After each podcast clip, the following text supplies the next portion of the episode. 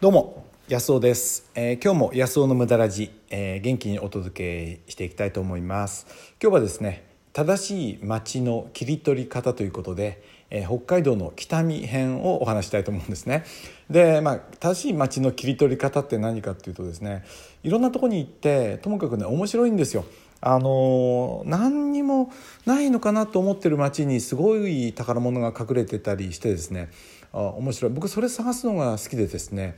で北海道の北見というところに行ったんですけどここはあの網走から内陸に入ったところでね。まあ何も特別なものは何もなさそうな町なんですよね。でもあるところにねこう気が付いたらですねもうこの町の見え方がまるで変わってもうめちゃめちゃ面白くてですねあの見えてきたんです。でこれって他の町でも言えることなんでねあのどっかに旅行に行った時にただなんかね名物を見たりとかあと有名なお店に入ったりっていうそうお金を使って楽しむんじゃなくってもうただほとんどただでそのなんていうかその街を本当に自分のものの見方が見えるような、えーことができるんでね今日はそのなんかヒントを、えー僕のやってるねそのやり方をちょっと暴露したいなと思います。お楽しみにどうも。はい。ということで、えー北見編なんですけどね。どういうふうにこれ見えたかまず疑問に思ったんですよ。こんななんか同等のこんなって言ったら悪いですけど別に何もないね、えーこう畑が広がる、えーこう同等ですよね。あと自然だらけで。でもなんで人がこんなに集まってるんだろうと。あの大きい町があるんだろう。だって北見って人口すごい大きいですよね。北海道で多分ね10番目ぐらいにこう10番以内に入ってくるような町なんですよね。で地図を見てもすぐ出てくる。大きい町なんでね。で町並みも大きいしね。なんでなんだろうなと思ったんですよね。相当栄えたこう痕跡があるわけですよね。であのでたまたま泊まったホテルで博物館に行く予定でその日はですね。私はよくあの健康セミナーで何回か行ったんですよ。あとカフェ会もやりましたしね。北見は多分23回行ってるんですけども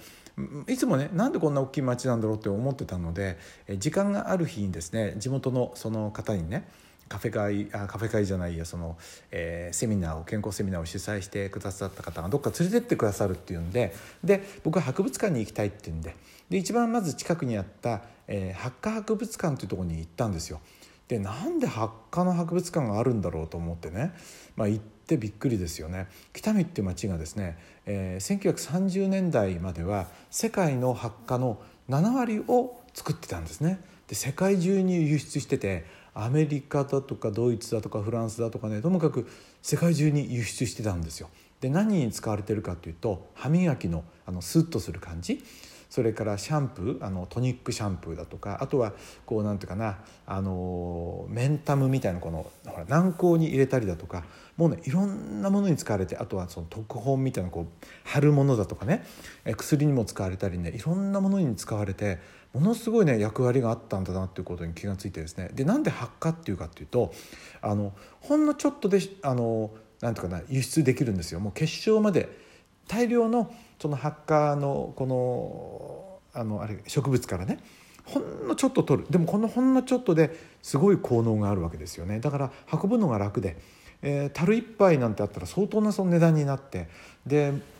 儲か儲けもすごく多かったらしくて普通の作物使うよりあの10倍作るより10倍はね儲かったそんらしいんですよ。あのその農家がですね。だから豪農っていうかな発火御殿っていうのがあちこちにできてたらしいんですよ。でそれがそういうのができればやっぱり、物が増えますよね。人が増える、飲食店が増える、その何贅沢もしたくなる。いろんな店ができるようになってで大きい町ができてったっていうことなんですよね。当然悪いことも起こって人身売買だとかね、え子供がその何お金がない人がね子供を売ってそして、そういう人が買ったりだとかなんかして。でそれをまた守るために海外から、えーなんて言うんだろう。あの宣教師が来てね。その保護運動をしたりだとかそういうねものもこう、えーそれであの有名な宣教師がいたりだとかねそういうことがどんどんどんどん見えてきてですねでこれが分かると街を歩いてたり動いててもちょっと古い建物があるとそれを中心にもう影も形もないんだけどそこを馬車が行き交いね鉄道がその走り汽車が走りやってた姿がこう見えてくるんですよ。あのちょうど「ブラタモリ」っていう番組知知ってますかね？あれでこうなんて言うかなイラストで当時の姿がバーッと映る時があるんですよ。横浜昔こんなでした。品川こんなでしたみたいな。そんな姿がこうこう僕の目の中に前に映ってくるわけですよ。馬車が行き交いね、えー、その通りが盛んだった頃がそうするとその街がねすごくその何て言うかなもう輝いて見えてくるんですよね。でそれは周りの人には分かんないわけですよ。僕の頭の中だけにあるね。楽しみ方なんでね。すごく、えー、価値がありますよね。でその話をね北見の人に何人か話したらね1人か2人は知ってたけどねみんな知らないんですよ。自分の町がどうやってできてたか。もったいなすぎますよね。意外と東大元暮らしで自分の町を知らなかったりするんですよね。でこの方法は別に北見に限らずどこ行ってももちろん通用するものであのね小樽の話もまた今度しましょうね。小樽もすごかったですよね。小樽ってそういうことだったのかみたいなね感じが分かったんですけどね、まあ、それいずれまた無駄らじで、え扱いたいと思いますけど。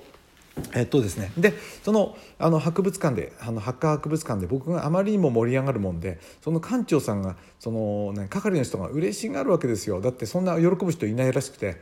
あの他の観光目当てで来て寄ったけどなんかこんなつまんないなと思って帰っちゃう人が多らし多い中で僕がもう異常に興奮してるわけですね。これはすごい街だったっていうかね。なんでいろいろ教えてくれて隣のその博物館のその別館みたいなところに別館にね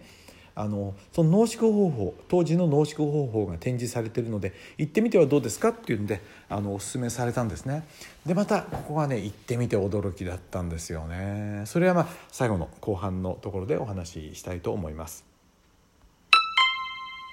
はい。ということでそのハッカー博物館を興奮異常な興奮のまま、えー、その濃縮の展示の方に行ってみたんですよね。そうするとその多くのね発火のこの植物の発としての発火日本発火ってものをその樽に入れてそしてそれを蒸気で蒸してですねその蒸気の中にそのエキスがこう含まれてってそれをねこう濃縮していくわけなんですけどねそしてポタポタ少量垂れてくるこれがほんの少量でもすごくそのこう高く売れてで濃度が高くなるとね結晶になるんですね。えー、結晶になるんですよ。だから寒くなるとねもうそれが全部凍ってあの5度とかねなると本当に綺麗に凍るんですね。うちにも持ってきて冬とかだと凍るんですよ。今の温度だと溶けてますけどね。まあこれをで小川さんねこれをねあのちょっと塗ってみてください。あのそこのね展示の人ももう仲良くなっちゃったんですよ。僕がすごくこう反応してるもんでね。でその人がそれをちょっとだけこう用事の先にちょっとだけつけてでこれをねあのどっか肩かなんか凝ってるところにねこう塗ってみてくださいって言うんでまあ一応言ってくれたんでね、まあ、大したことないだろうと思って僕はそのほんのあの用事についた先ですよね。これを少し塗ってみたらまあ何の反応もないわけですね。ところが23分したらそれがですね効いてくるわけですよ。もうすごいの。もうねなんかね肩がえー？っていうぐらいねなんかねこう楽になってくる感じでまた香りがいいんですよね。そのね北見の発火はすごいですよ。あのこれねあのちょっとまた別の次の機会にまた明日これお話ししましょうね次回お話ししましょうね北見の発火の凄さはね。えー、ということですね。そうするとずるずるその一つの町を切り取ってその歴史的に見たりだとか何でかなっていう疑問をねこう、えー、好奇心を広げていくと次のものがまた見えてくるわけですよ。そのその発火というものが見えてきたりねするわけです。これは釧路あ釧路じゃないや。釧路ももちろんそうですし小樽もねそうだったんですよね。小樽もそうでしたしまあねあのいろんな町に行った時にあ山形も面白かったな、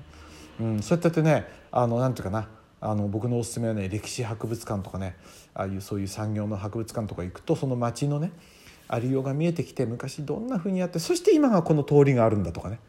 えー、いうそういうねあの見方。僕はこれ大好きですね。是非ねそんなことをやってみたらあの、ね、何もないと思ってる町にそしてあなたの町かもしれない。それが生き生きとねあなたにこう何て言うかなあの目の前に蘇ってくると思いますのでね是非、えー、やってみてはねどうでしょうかね。はいということでまたまたねあのコメント頂いてねこの間あのコメントいいたあのフローラさんからねえ、またメッセージ頂いて、え、なんかね読まれてこれが読まれてすごい嬉しかったっていうふうにねえー、喜びのメッセージをもらいました。あのフローラさんありがとうございます。是非ねまた質問とか、えー、コメントとか送って気楽に送ってください。ということで、えー、今日はですね、えー、街の切り取り方